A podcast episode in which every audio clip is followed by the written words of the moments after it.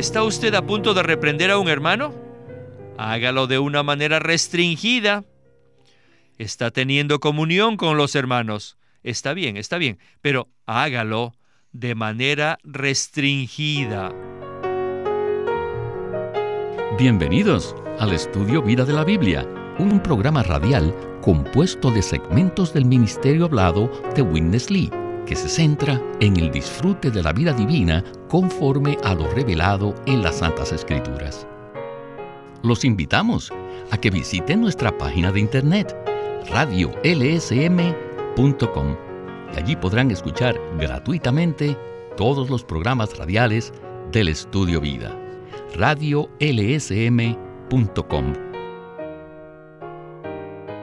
Los capítulos del 5 al 7 del Evangelio de Mateo son considerados por los creyentes y aún por algunas personas no creyentes como capítulos que contienen enseñanzas éticas e incluso filosóficas.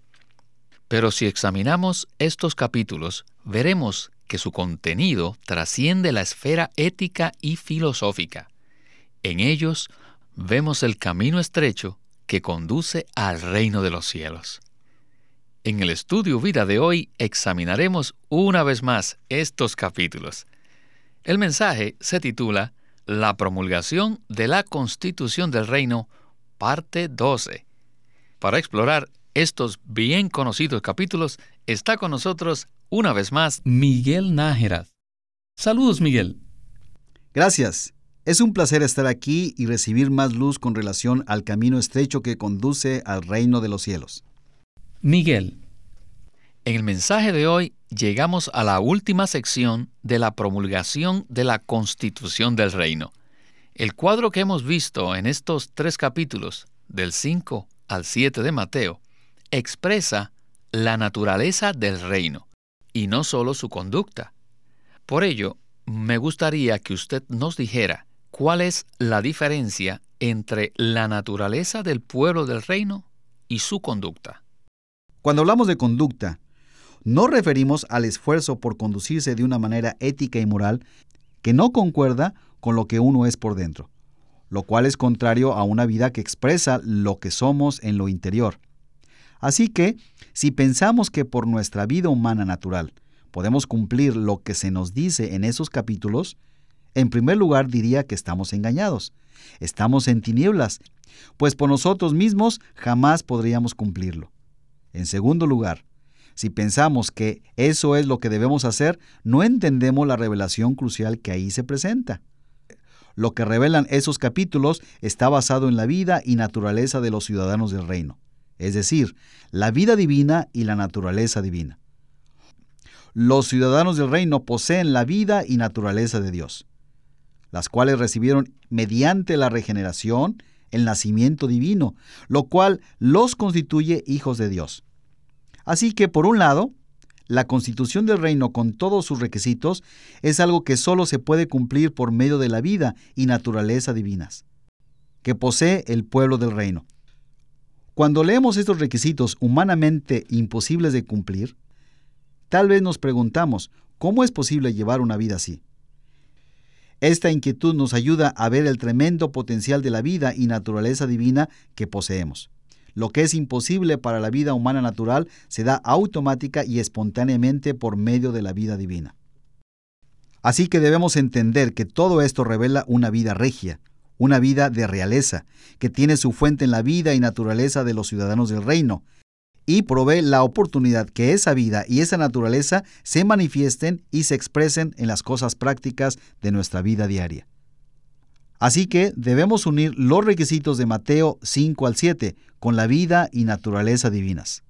Por el bien de aquellos de nosotros que en algún tiempo pensamos que entre tanto que hagamos lo mejor que podamos por cumplir esta norma, todo estará bien, el Señor añade dos versículos que de cierto modo concluyen esta sección.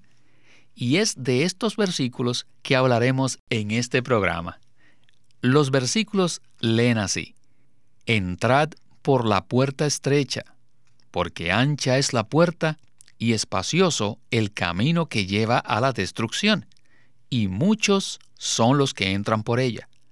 porque estrecha es la puerta y angosto el camino que lleva a la vida, y pocos son los que la hallan. El nivel del reino es mucho más elevado que la idea de simplemente hacer lo mejor que podamos. Con esta introducción, empecemos el estudio vida de hoy. Up to now, Hasta este punto, nearly every aspect of our todo lo relacionado con nuestro vivir y comportamiento ha sido tocado. Pero aún queda algo más. Y es que nosotros, el pueblo del reino, estamos tratando de hacer la voluntad del Padre en la tierra. En la última sección de la promulgación hecha por el rey, tenemos la puerta estrecha para entrar y el camino angosto para andar. También debemos construir una casa y hacer la voluntad del Padre Celestial. Así que esta es la conclusión de la constitución del reino celestial.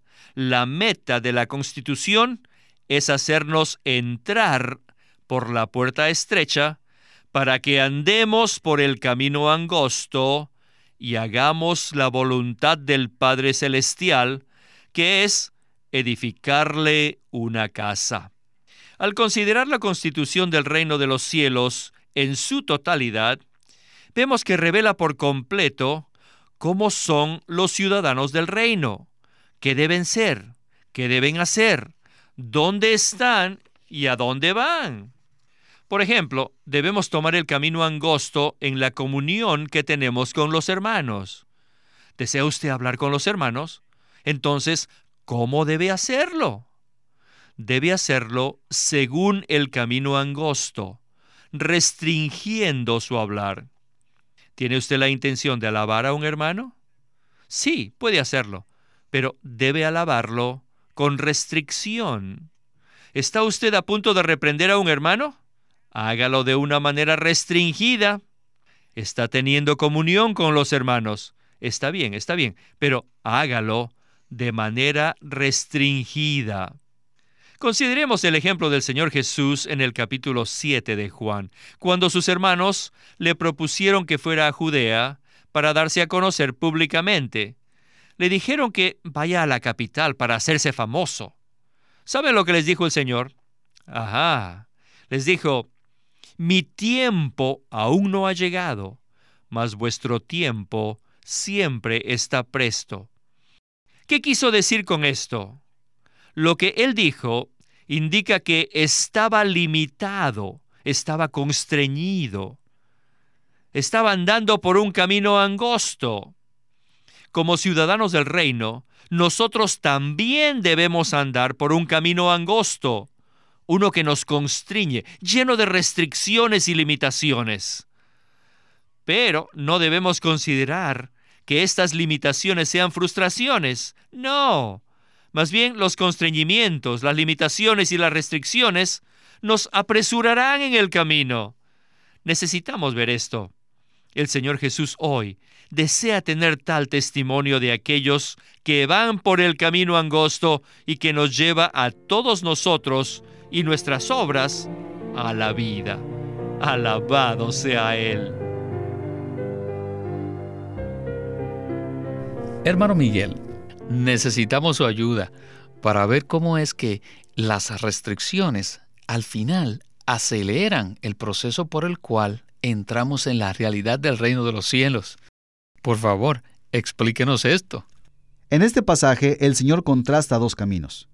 El camino angosto que lleva a la vida y el camino espacioso que conduce a la destrucción, la cual no se refiere a la perdición eterna, sino a una destrucción en la que nuestras obras, según 1 Corintios 3, son reducidas a nada. Son simplemente madera, heno y hojarasca, y solo sirven para ser quemadas. Por un lado, el Señor nos limita valiéndose de nuestras circunstancias, de manera que no hagamos lo que en nuestra vida natural estamos inclinados a hacer. Pero el camino estrecho es mucho más que eso. Es algo interno. Es el camino estrecho, el camino angosto que nos ubica internamente en la realidad del reino de los cielos, bajo el gobierno del Rey Celestial. El hermano Lee dio el ejemplo de la manera en que hablamos y tenemos comunión con los demás. Sin duda, debemos hablar con los hermanos y ministrarnos a Cristo los unos a los otros. Pero debe haber cierta limitación en nuestro interior, de manera que no hablemos desmedidamente, que no hablemos sin restricción. Así que el camino angosto es un camino que nos limita, una limitación interna que nos impone la vida y la naturaleza divinas, la cual nos rige orgánicamente en nuestro interior. El camino espacioso es aquel que desecha toda restricción interna, que ni siquiera la percibe, que uno hace lo que nos parece bien, lo que concuerda con nuestro parecer. Pero el camino angosto, el camino estrecho, sigue la limitación que nos imponen la vida y naturaleza divinas. Cuando aceptamos esta limitación, ella nos conduce a una esfera de vida y fomenta el crecimiento y desarrollo de la vida divina que está en nosotros. Así que cuando más limitados somos, paradójicamente, más libres somos para crecer en el Señor, expresarlo y hacer la voluntad de Dios. Estos versículos hablan también de la voluntad del Padre. De eso trata el siguiente segmento. Regresemos a Winnesley. Then Luego, the king goes on to tell us, el rey dice, not all who no todo el que me dice, Señor, Señor, entrará en el reino de los cielos, sino solamente, dice el Señor, el que hace la voluntad de mi Padre que está en los cielos. Quiero recalcarles una cosa.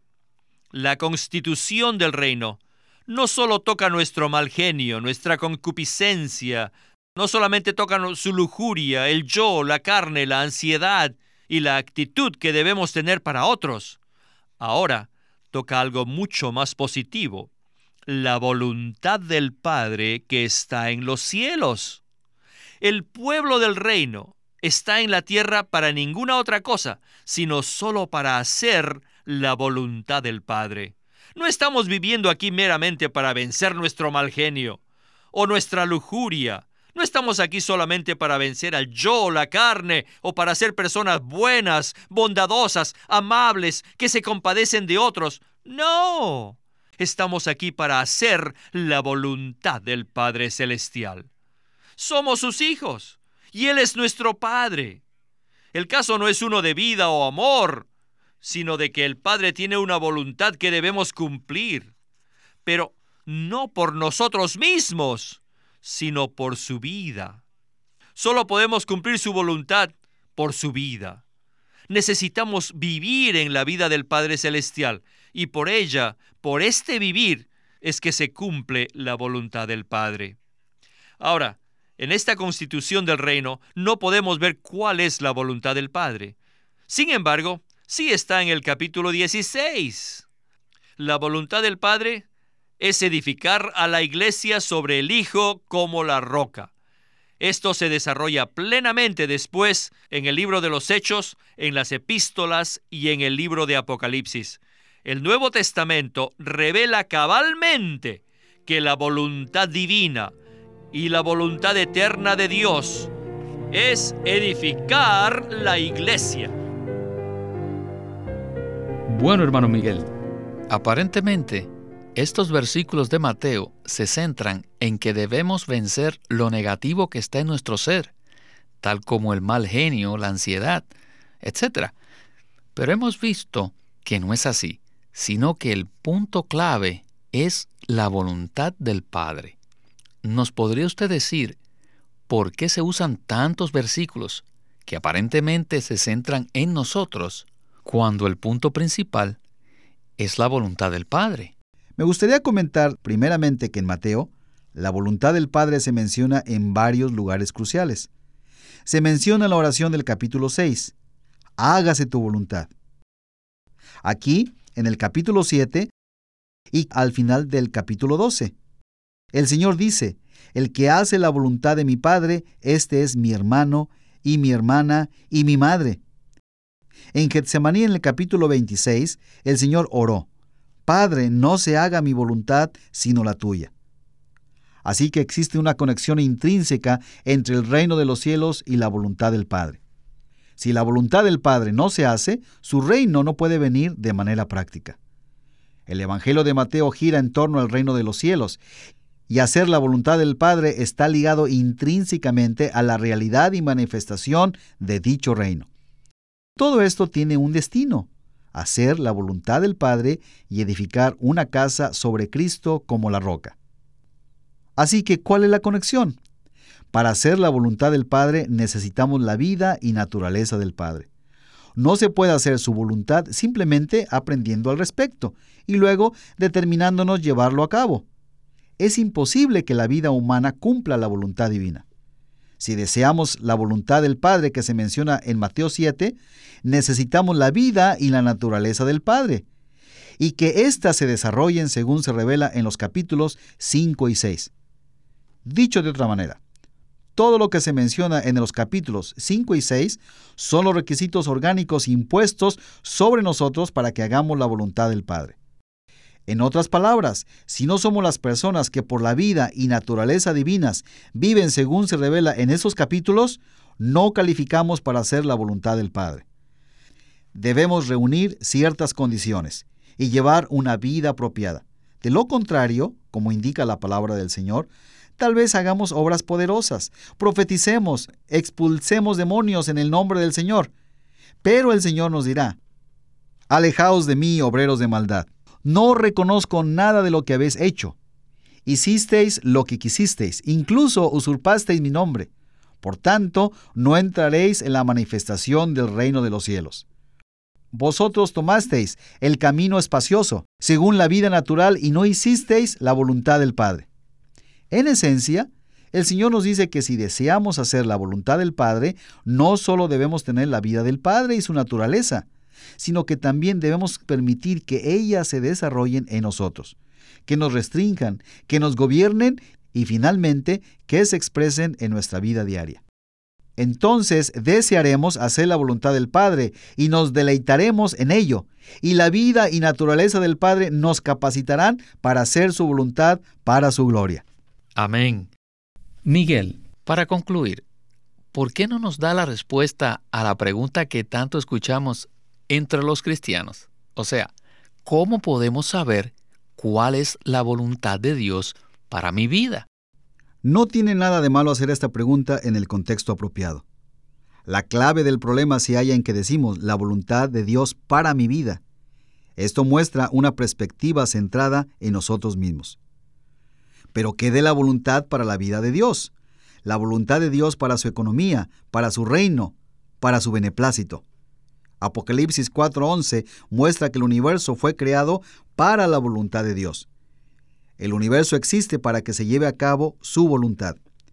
En Efesios 1, Pablo habla del misterio de la voluntad de Dios. Hablar de la voluntad de Dios es hablar de lo que Dios desea realizar en el universo. Así que, primeramente debemos preocuparnos por conocer cuál es la voluntad de Dios. Su voluntad perfecta, su voluntad elevada, su propósito. Una vez que tengamos el enfoque correcto, el cual no somos nosotros mismos, ni nuestras circunstancias, ni nuestras preocupaciones, una vez que nos damos cuenta que el centro de todo es Dios y su voluntad, y una vez que entendemos que hemos nacido de Dios y que tenemos su vida y su naturaleza, y que estamos aquí para hacer la voluntad del Padre, entonces podemos preguntar, Señor, quiero que la vida esté alineada con tu voluntad deseo contribuir a que tu voluntad sea hecha. Así que ahora te pregunto, ¿cuál es tu voluntad para mi vida? Ese es el enfoque correcto. Es otra forma de decir, buscad primeramente el reino. Pero si lo único que nos interesa es recibir información de parte de Dios, ¿cuál es tu voluntad para mi vida? ¿Dónde debo vivir? ¿Con quién debo casarme? ¿A qué escuela debo ir? ¿Qué auto debo comprar? ¿Qué clase de seguro debo obtener? Todo esto está centrado en nosotros mismos. Mateo 6 nos dice que no estemos ansiosos por estas cosas, sino que busquemos el reino de Dios, es decir, la voluntad de Dios. Permitamos que las escrituras dejen esto bien claro. Luego, busquemos la dirección del Señor en cuanto a cómo nuestra vida personal y el plan de Dios encajan en la voluntad del Padre. Entonces, terminemos con esta palabra, que la voluntad de Dios está relacionada con su reino. Bueno, hermano Miguel, le agradecemos mucho que nos haya acompañado en este programa y esperamos verle muy pronto. Gracias otra vez.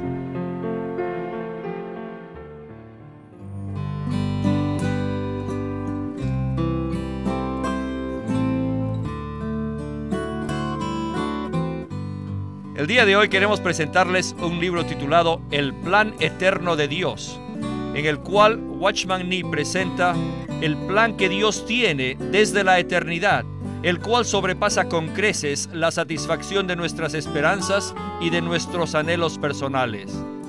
Dios tiene su propio deseo, su propia meta, y no descansará hasta que el último vestigio de rebeldía sea eliminado del universo y todo quede sujeto a Cristo.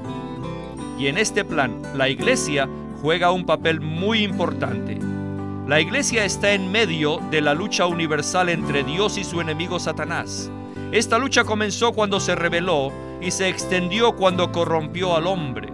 Y ahora la responsabilidad de derrotar a Satanás recae sobre la iglesia en la medida que ésta se esfuerza, mediante la revelación y la oración, por defender los intereses de Dios sobre la tierra y eliminar todo indicio de la influencia satánica. Todos deben leer El Plan Eterno de Dios, escrito por Watchman Nee. Watchman Nee presenta la posición única del hombre y el privilegio que tiene la iglesia de cumplir el plan eterno de Dios. En estos breves mensajes llenos de luz, este autor nos muestra cómo Dios decidió actuar por medio del hombre y de la iglesia para llevar a cabo su deseo eterno de reunir todas las cosas en Cristo. No se olviden, este libro se titula El Plan Eterno de Dios, escrito por Watchman Nee. Watchman Nee llegó a ser cristiano en la China continental en 1920, a los 17 años de edad, y ese mismo año comenzó a producir sus primeros escritos. En casi 30 años de ministerio se demostró claramente que él era un don especial que el Señor dio a su cuerpo con el fin de adelantar su obra en esta era. En 1952 fue encarcelado por su fe en Cristo y permaneció en la prisión hasta su muerte en 1972. Sus palabras, sus escritos, continúan siendo una rica fuente de revelación y provisión espiritual para el pueblo cristiano de todo el mundo. Witness Lee nació en 1905 y fue criado en una familia cristiana. A la edad de 19 años fue completamente capturado para Cristo, a quien se entregó incondicionalmente para predicar el Evangelio el resto de su vida. Al comienzo de su servicio al Señor, conoció a Watchman Nee, quien ya era reconocido predicador, maestro y escritor, y con él sirvió en la casa publicadora llamada Librería Evangélica de Shanghai. En 1949, Witness Lee fue enviado por el hermano Nee y sus colaboradores a que saliese del país a Taiwán para asegurarse que lo que el Señor les había dado no se perdiera. Y allí comenzó la obra de predicación y publicación, por lo que también experimentó la abundante bendición del Señor. En 1962, el hermano Lee recibió la carga de ir al occidente y fue y se estableció en California. Durante sus 35 años de servicio en los Estados Unidos, ministró en reuniones semanales, conferencias, entrenamientos, dio miles de mensajes y publicó más de 400 libros. Él nos ha dejado una presentación prolífica de la verdad en la Biblia y su obra principal, el estudio vida de la Biblia, tiene más de 25.000 páginas de comentarios de todos los libros de la Biblia, desde el punto de vista del disfrute de Dios que los creyentes deben tener y de la experiencia de la vida divina en Cristo por medio del Espíritu Santo. También fue el editor principal de una nueva traducción de la Biblia en chino llamada La Versión Recobro, la que también está en español y otras lenguas. Esta contiene un gran número de notas explicatorias y referencias marginales que son muy espirituales. En 1965, el hermano Lee estableció el Living Stream Ministry, una corporación sin fines de lucro en Anaheim que oficialmente representa el ministerio de Watchman Nee como el de sí mismo. Este ministerio enfatiza la experiencia de Cristo como vida y la unidad práctica de los creyentes. Este énfasis llevó a las iglesias bajo su cuidado a que crezcan en la vida cristiana y su función en el cuerpo de Cristo. Él tenía la convicción de que la meta de Dios no es tener solo grupos o fraternalismos cristianos, sino el cuerpo de Cristo. Con el tiempo, los creyentes se reunieron simplemente como las iglesias en su localidad como respuesta a esta convicción. En los últimos años, muchas iglesias con esta visión se han levantado en Rusia y en muchos países de Europa Oriental. Queremos animarlos que visiten nuestra página de internet libroslsm.com. Allí encontrarán los libros impresos del Ministerio de Watchman Nee y Witness Lee, la Santa Biblia versión recobro con sus notas explicativas y libros en formato electrónico. Por favor, visiten nuestra página de internet libroslsm.com. Una vez más, libroslsm.com. Queremos presentarles la versión recobro del Nuevo Testamento. ¿Y por qué tenemos esta versión recobro? Debido a que a través de los siglos el Señor ha recobrado muchas verdades de su economía entre los hombres. Desde los días de Martín Lutero en particular, este recobro ha progresado constantemente. A partir de la justificación por fe, la cual fue recobrada en esos tiempos, hasta la verdad de experimentar la iglesia, el cuerpo de Cristo, vista y disfrutada por muchos cristianos hoy, este recobro ha sido como un hilo dorado que une la iglesia en el tiempo. Las verdades recobradas y la herencia de los creyentes deben ser poseídas y disfrutadas por todos los creyentes hoy día. El Nuevo Testamento versión recobro reúne en un solo tomo todos estos aspectos notorios del recobro de la verdad y la experiencia de la vida cristiana.